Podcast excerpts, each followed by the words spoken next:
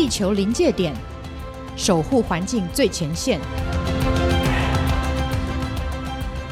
各位听众朋友，大家好，欢迎再度来到《闯天下地球临界点》的节目。我是节目主持人，天下杂志的资深撰述刘光莹。嗯、呃，今天呢，我去接我们的来宾的时候，其实就被他身上的衣服吸引到了。非常可惜，我们的听众朋友看不到我们今天美丽来宾 Kelly，呃，她身上所穿的这件衣服。那跟我们今天要来聊的题目，其实是非常的相关的哦。让我们先欢迎哈拍拍圈科技的创办人廖嘉欣 Kelly，Kelly 你好。光影主持人好，各位听众大家好。OK，哇，Kelly，你身上的这件的长的这个衬衫啊，还有很多镂空的蕾丝，然后鲜黄色的，那还有两个垫肩，你可不可以讲一下这件衣服它有什么样的故事？这件衣服其实我们叫它古着，古着顾名思义就是它，诶，它有一点年代，有一点历史，所以刚才光影你一看到我就注意到我的衣服这件事，其实表示你看到我的独特性。对，你看到这件衣服不像你平常看到的快时尚的那种流行的衣物，一看你就觉得，嗯，这个好像是是不是在拍拍圈买的之类的？对，嗯，结果真的是。更好笑的是跟听众分享，嗯、光莹就说：“哎，你这个还有垫肩呢？啊，因为这个是昨天到货，我现在刚穿上去。嗯”所以我自己都没发现垫肩，对 对，因为一看到那个垫肩，还有这整个的形式，就知道说啊，这绝对不是现在快时尚随便可以买得到的衣服的款式哦。那为什么会从衣服来讲到这个这个故事呢？其实呃，也跟我们今天要来聊的这个新的产业是很有关系的，嗯。那在节目正式开始之前呢，我想要先回应一下啊，之前有一些听众朋友的回馈。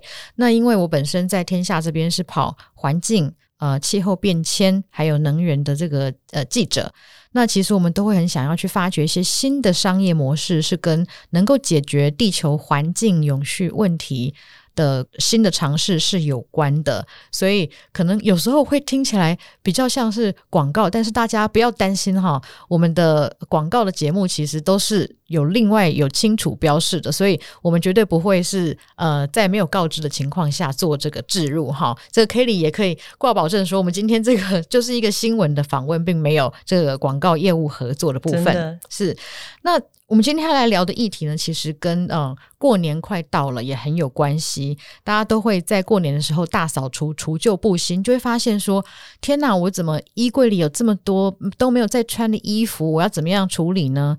大家其实一一般来说都是把它打包哈，拿去在那个路边的回收箱，然后再想说它到底会不会送到哪里去呢？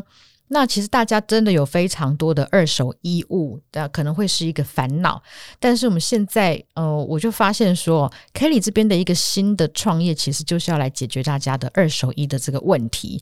在我们在介绍拍拍圈之前，可不可以先请 Kelly 讲一下你自己，介绍一下你自己？其实，嗯，你有非常多创业的经验。嗯，各位听众，大家好，我叫廖嘉欣哦。那我从二十七岁就开始创业。那我有几个特色哦，就是个人特色这样子。第一就是连续创业，然后创业了十三年。第二，大家会问说，你为什么要连续创业？是因为前面的创业都失败了吗？很幸运的是，前面的创业都有一些成绩。嗯嗯，比如说有，嗯，从无到有一间公司是上市柜的，那有一间公司是被并购的。那这次呢，拍拍圈是我的。第四次创业了，所以那个上市柜的就是创业家兄弟，对，然后被并购的就是呃地图日记，OK，对，是是是，所以都是鼎鼎大名的。如果有在关注台湾的新创圈的话，绝对不会错过这几家公司。对，那也我的创业经历比较是在电子商务，还有社群媒体。呃，社群网站，所以就呃，我这次做的题目也跟这两个我的核心专长经历有关系，这样子。嗯，是。那所以拍拍圈呢，拍手的拍，然后圈子的圈，这一个新的创业，这个是在做什么呢？我们想要解决的是衣橱，呃，女生衣橱里闲置衣物的问题。那其实这个题目，我觉得它有一些社社会遗憾。因为我在想说，我们我我可以怎么用我的核心能力，然后去解决一些社会问题。虽然我没有能力解决所有社会上的问题，然后但是我觉得只要有行动，其实可能就可以带来改变。是，嗯，你想要解决的是什么样的问题呀？这个问题很严重，嗯、这个问题是衣服污染的问题。其实我也蛮爱买衣服的，我我我没有意识到买衣服有什么问题，因为我都觉得我把衣服会捐去旧衣回收箱啊，或是什么的，很少丢弃。嗯嗯嗯，对。但是后来我接触这个产业之后啊，我就发现说。啊，什么？原来我们的服饰啊，时装业是全球很高污染的一个产业。怎么说是高污染？我很惊讶，因为对我来讲，可能是石油啊，然后轮船那些，感觉才是高污染的哦，影响我们的气候，影响大量的碳排放。那我看到几个数字跟听众分享哦，你可以想象，就是时尚产业、服饰业占整个全球的碳排放多少 percent 吗？这是多少不知道哎、欸，我听了好可怕。它不过就是时尚产业嘛，对不对？世界上有这么多产业，它竟然就占了十个 percent，十 percent。而且如果大家可以想象，我们继续这样买下去，继续这样生产下去，可能到十几个 percent 都是有可能的。所以我觉得它是一个蛮急迫需要大家一起正视的问题。嗯嗯嗯，所以你的这个。A P P 的话是等于说让大家可以去在上面做二手衣的交易。诶，那台湾的这个旧衣的状况到底有多严重呢？大家是丢了很多衣服吗？还是说它制造了多少的这些废物？问题蛮严重的。嗯，台湾一年啊。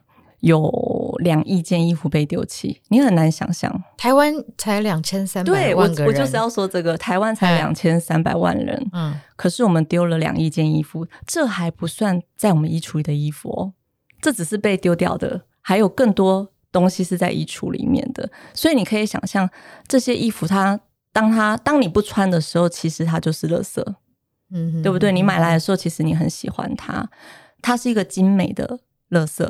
嗯哼哼哼，是。嗯、那刚刚在听 Kelly 在介绍说自己连续创业的历程呢、哦？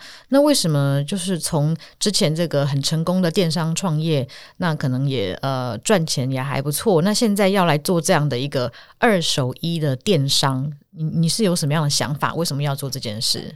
呃，其实我一直以来都觉得，我自己是念那个管理学系，那教授就是说，企业本来就是以股东利益最大化。为目标吗？公司法第一条。嗯哼，那其实我以前听就会觉得怪怪的。那近几年，我一直觉得说，企业好像不是只是获取最大利润，它对于照顾好员工、照顾好环境，其实都是方方面面都是有责任的。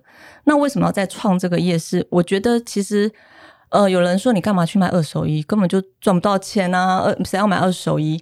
我说我不是在卖二手衣，我是一家 ESG 的企业，哦、我在做的事情是 ESG。嗯，怎么说呢？因为其实你看哦，你想要解决二手衣被丢弃的问题、浪费的问题，那如果你可以让它的资源再循环、再利用。只要改变一个 percent，嗯，它就不会变成垃圾。因为我们现在很多衣服其实可可能只穿一两次，嗯哼哼，对，是。所以其实我们之前也曾经有有探讨过这个旧衣回收，它其实后来会有很大的问题，是因为就连非洲人或是印度人，他说不定的也都不想穿别人的旧衣服了，他也要去买新衣服。然后你看台湾，我们每年这么多的旧衣服要怎么样的处理哦？这真的是一个。呃，一个很大的烦恼。那我也很想知道，说，诶，在台湾的这个就医，有跟其他国家比起来有特别的严重吗？嗯，我觉得全球的状况，特别是在比较先进的国家，都蛮严重的，包括像欧美什么的。那台湾其实跟香港、新加坡的情况差不多。嗯哼，对，了解。对啊，我也曾经就觉得说，我想我小时候啊，我们是可能每年过年才会去买新衣服，但是。到了快时尚出现之后，我们就觉得，诶，好像每个礼拜都去买新衣服，其实也花不了我什么钱，那也就会让这些垃圾哈越堆越多，然后造成很大的困扰。哇，那可是大家可能会觉得说，我们的快时尚衣服这么的便宜，然后又这么新，为什么大家会想要去买二手衣呢？对啊，很多人问我说，你做二手衣，在现实面能获利吗？因为其实现在的衣服又新又快又好又便宜，没有理由民众要买二手衣。嗯，那我通常就会跟他讲一句话，我就会说：我们不是买不起新衣服，我们是买不起干净的空气和水。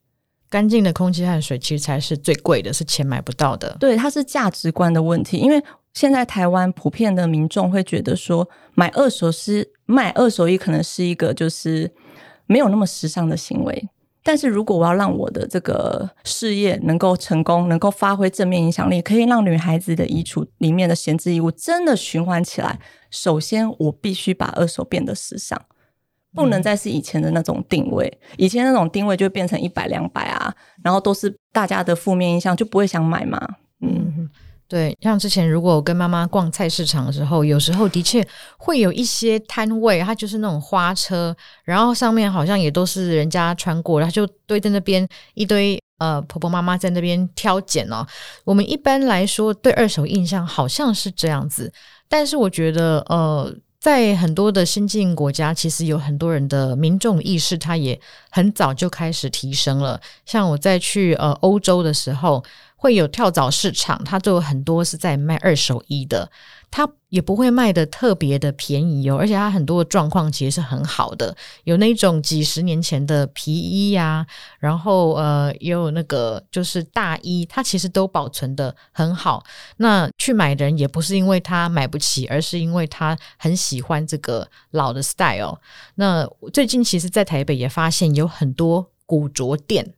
那它的很多衣服也都是像是日本制造的啊，或是欧洲制造，它有很多是现在已经看不到的一些料子跟看不到的一些样式。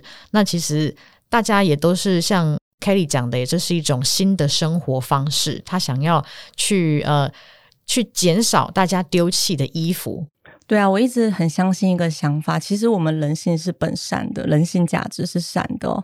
那我认为消费者要有越多的资讯，他才有能力做出选择。听众朋友，你们可以想看看，你现在吃不吃鱼翅？以前很好吃嘛，嗯、你现在为什么会害怕？到处都是鱼翅，对，你会害怕吃鱼翅，是因为你知道了真相。再来，以前哦，我那个年代哦，贵妇都是貂皮大衣跟皮草哦，嗯嗯，现在年轻的女孩再也听不到。大的时尚品牌也不敢出了，嗯，因为是我们消费者知道了真相。当你知道那些皮草，它可能伤害了很多的动物，是怎么的残忍，其实你不会想要做消费。那我觉得我在推广拍拍圈的同时，其实就是希望大家去思考类似的消费背后真正的意义是什么。嗯哼哼。对，那其实我也很想要问 Kelly 一个问题哦，但是可能很多人都会问啦，因为那个您当初就是创业家兄弟的这个创始团队之一，那大家可能会问说，哎，那你们这个二手衣的平台为什么不放在创业家兄弟里面就好，而是要自己跳出来再创一间公司呢？呃，其实创业的时候真的没有想到，竟然有机会公司可以上市柜这样子。那上市柜意味着你就要对股东交代获利跟财报。那因为我要做的事情，它不会那么快可以获利，甚至可能相当难获利。它需要很大的前期资金的投资，这些都是需要董事会、股东会同意的。那后来我跟呃我的其他创办人讨论之后啊，我们就决定说，还是我们自己先承担比较大的风险，我们用我们自己自有的资金。因为这个事业，我们自己评估最少，就算我们很厉害，最少要烧个两年半，大概要亏掉大概三四千万才有可能损益良平这样子。哦，所以就是等于毅然决然的就跳出来开始自己做这件事情。是，那其实我刚刚也很好奇啊，因为 Kelly 讲到很多，我们现在在、呃、很多的衣服哦，让环境面临到很多的这个负担的问题。但是有没有什么样关键性的事件是让你觉得说，哦，我一定要来创这一个新的平台？因为如果我不来做的话，就没有别人来做这件事情。呃，我真的觉得我不来做，真的没有别人可以做，因为我做的事情，我想要做的是科技结合社群，然后用一个比较 social 的方式，所以我就做了 app 嘛。那其实你知道，做 app 需要开发的能力，那也需要资金，也需要技术，而且在上面要能够产生订单，就是要资讯流、金流、物流，这些都需要蛮大的投入跟经验的。那我刚好就是我跟我的先生刚好就是曾经做过社群网站，也做过电子商务网站。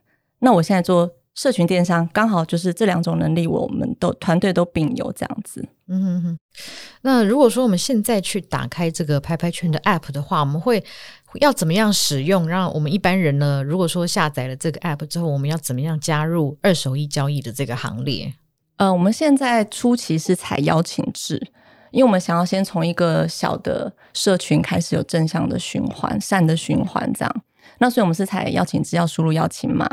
那这边不广告邀请码是什么？然后但是说一下，我觉得 APP 你可能会觉得啊，打开就长得像电子商务网站，上面有好多可以选分类什么。嗯，当你打开拍拍圈，你会觉得哇，它跟你印象中台湾的电商平台的 APP 长得都不一样。嗯，OK，因为它的 App 你一打开，你就会感觉它很像 IG，它是大张的照片。对，我们非常强调那个图片，强调视觉。为什么？因为我刚刚提到，我必须把二手变成时尚，不是很 low，也不是呃不值得买的东西，而是大家抢着买、抢着要的好东西。那这样我才能够有呃真的把我的理念化成行动，这样子才能实现。OK，所以我可能在滑，那我就可以点进去我喜欢的这件衣服，然后就进入这个拍卖的交易吗？对，你就可以直接在这个 App 里面嗯、呃、完成交易，这样子。哦那因为有有拍这个字哦，所以它是不是要喊价？它并并不是有一个定价，而是说看哪个人出的最高，他就可以买到那件衣服。呃，我我们是固定的定价，由卖家就是这个衣橱的主人自己决定价格这样子，所以他不会用竞标的方式哦。对，那我刚刚也看了一下这个 app 哦，我发现说哇，大家卖衣服的好像都是年轻的这个女生，你们的这个用户族群大概年龄层是怎么样？嗯、我刚才有提到，就是国外对于环保二手，他们是很有意识，甚至觉得这是 lifestyle。那我从欧美观察到的，就是说这个概念，尤其是在年轻世代，我们称它为 Gen Z 哦，Z 世代啊，他们的消费。道德观其实是相对强的，他会在意他所工作的企业是不是有善尽社会责任，他也会在意他买的东西的那个品牌，嗯哼，他支持的那个品牌是不是有善尽社会责任，所以他们对他们自己的每一笔消费，其实他会看到的是消费背后的意义，那所以他们相对比较愿意接受二手，那也因为 COVID nineteen，其实大家更珍惜你花的每一块钱可以交换到的资源，然后所以我觉得。那也加上 social media，现在 IG 越来越火红，这种种因素下，我认为在这个时候做了一个 IG 版的这种二手衣交易交易平台，我觉得是蛮有机会的。嗯，那如果说哦、呃，我也有很多的衣服想要想要卖，但是我自己没有想要当 model 在那边展示我的衣服，我很害羞，那我要怎么办？呃，你可以不要露脸，你可以就是买那个模特儿衣架，哦、或者是随便的衣架，你只要把它拍得漂亮。不过拍拍圈要成功哦，我必须要跟现在民众已经可以去的二手衣平台有差异化。嗯，现在民众你普遍在台湾看到可以，其实二手衣网络上都买得到，嗯，但是你看到就是真的在买那个东西。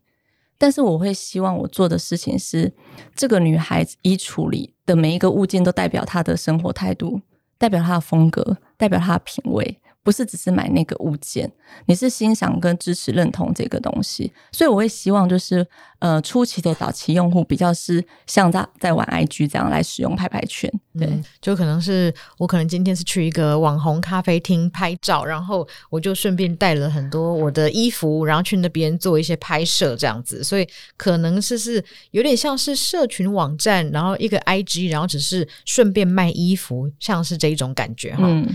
诶，那这样的话，我也很呃好奇，说你们的这个 business model 是什么？是拍拍圈要怎么赚钱呢？对，这是个很现实的问题。那我们的商业策略就是不收取任何商家费用，只有当你的二手衣真的被交易了，真的到了另一个主人的衣橱里的时候，我们才会收取平台的成交手续费。这样。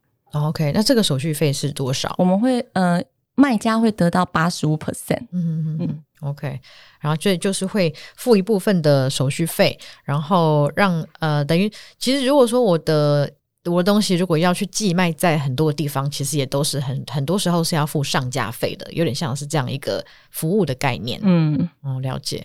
我我也很认同。我刚才 Kelly 提到说，现在的年轻的消费族群都会在消费之前，他会去思考它背后的意义。那比方说，我要去吃东西的时候，会在意说它是不是有机的啊，或是这个鸡蛋它是不是友善的放牧蛋等等。那也让我想到一句话啊，有人在讲说，你所做的每一笔消费，其实都是在为你想要的未来投票。嗯，对，所以如果像是在做这个，在买二手衣的时候，你就会觉得说，哎，我因为买了这个二手衣，我让这个本来它可能要被丢掉的衣服，它又变成了资源。那其实是让这个资源得到可以更大、最大化的利用。这样，OK。那你们有一个活动叫做“百大名人衣橱开箱”，那这个是跟一个基金会的合作，可以稍微讲一下这是什么吗？嗯，因为一个全新的二手衣平台，它要有早期的流量用户是很困难的。嗯然后，所以我们就在想说，我们我可不可以先让民众有一个印象，就是有一些明星、名人、有影响力的这些女生，她们的衣橱是有在拍拍圈可以买得到的。那也透过他们的影响力，让更多民众知道说，这些人都不缺钱，他来卖东西是因为他支持一些永续时尚的理念。那这个活动呢，也是跟立信基金会合作，就是捐款这些义务的所得会有五十 percent 是捐给那个。立信基金会五十 percent 是归名人所有，这样子哦。那可以透露一下有哪些名人吗？哇，超多，而且我都非常谢谢他们，像是虞美人，然后陶晶莹、阿令、陈爱玲，或者是陈乔恩。OK，其实好多好多，大概有一百位。你们是怎么去找到这些名人合作？他们为什么愿意加入这样的活动？这个是好问题。当初大家大家都说。你这个新平台，人家不会理你。对，我们就寄信去嘛，一封一封，很踏实的，就是寄信去，告诉他我们为什么要做这些事情，背后的意义跟原因。那我觉得，因为疫情其实没有线下的这个二手市集了，哦、那他们也会支持说，诶，他本来就会希望他的这些好东西不要被丢弃，可以到他的粉丝，或是到其他女孩子的衣橱里面，再继续被使用，这样子。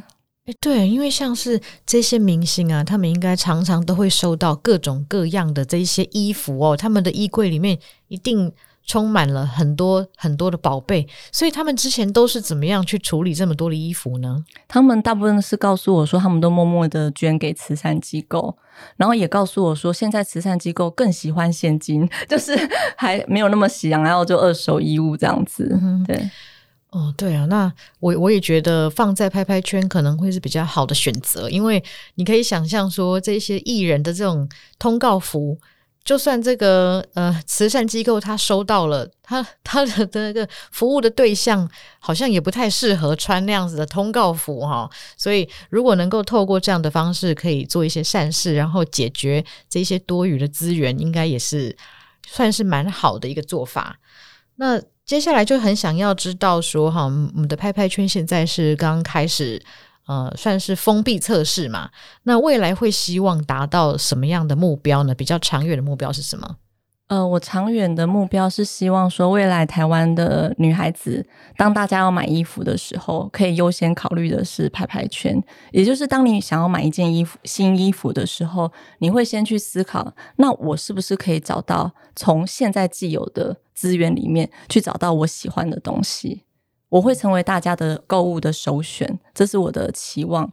因为我在做的事情是，我只要尽可能的从消费端去减少。购买新衣其实就是让更少的新衣被生产，每一个生产的环节过程都是碳排放，然后都是水资源的耗费，以及衣服越卖越便宜，那为什么呢？其实背后也有很多童工或是嗯劳工的这些问题，对，是。就像我们前前几年有看到，好像 H&M 在孟加拉还是哪里的工厂哦，那个那个女工她们工作的环境都是非常恶劣，然后那个工厂要不是失火就是倒塌，对，所以有时候我们在买快时尚的时候，我们也要去想一下，说它是不是有一些更多的环境跟人的成本啊、嗯。那最后有一个好奇的问题想要问 Kelly 哦，这个可能也是我们的听众朋友他会心中会有个疑问的。就是 Kelly 一直挑的关键字叫做女生，哎，那男生会问说，那男生怎么办呢？什么时候会我们男生的衣服也可以在上面买呢？哦，对，因为其实如果讲到衣橱的问题，一定是女生的问题大于男生嘛。那我觉得，因为我会希望我的呃这个理念真的可以成真。那所以我需要从最有痛点的人 开始解决，所以我初期先锁定女性。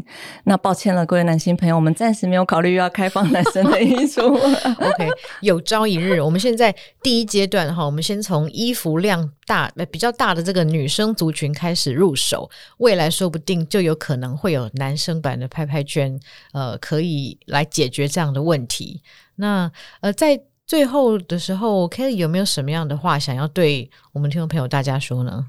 嗯、呃，我我觉得当大家听到拍拍圈要做的事情的时候，都会说利益良善，但是大家都没有那么看好。嗯，我觉得它真的不是一条容易的路，因为二手衣并不是新鲜事，而且其实我刚刚一直不停提到，就是大部分的人对二手衣是有负面影响的。嗯。所以我觉得我在推广拍拍圈的同时，其实我在推广的是我必须要改变这个印象，然后让消费者有更多的知识，是他们就会做出选择。对，像那个，我觉得可以今天就呃自身做了很好的示范，因为你今年就穿着一个很亮眼的黄色的古着出门，然后的确就是昨天从拍拍圈的另外一个卖家的手上拿到的这件衣服。对，所以我觉得。Kelly 讲得很好，我非常认同一点，就是说，我们大家其实真的不是买不起新衣服，而是我们选择呃要让这个衣物可以重新的循环使用，所以这真的是一种新的生活态度。那其实如果在这个当中，也可以帮助大家获利。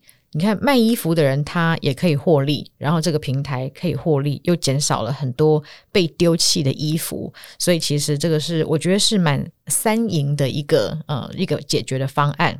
那我们今天呢，就是非常谢谢拍拍圈的创办人嘉欣 Kelly 跟我们聊这么多。那非常希望说你们的百大名人的这个活动可以顺利圆满。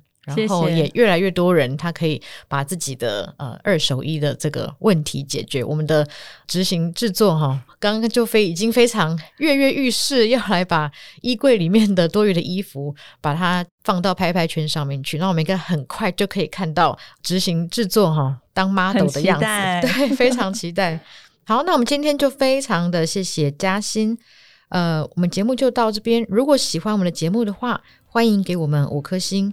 我如果说你有什么想听的内容，或是任何的意见的话，都可以留言或是写 email 给我们。那我是天下杂志的资深撰述刘光莹，今天节目就到这边，我们下次空中再会，拜拜，拜拜。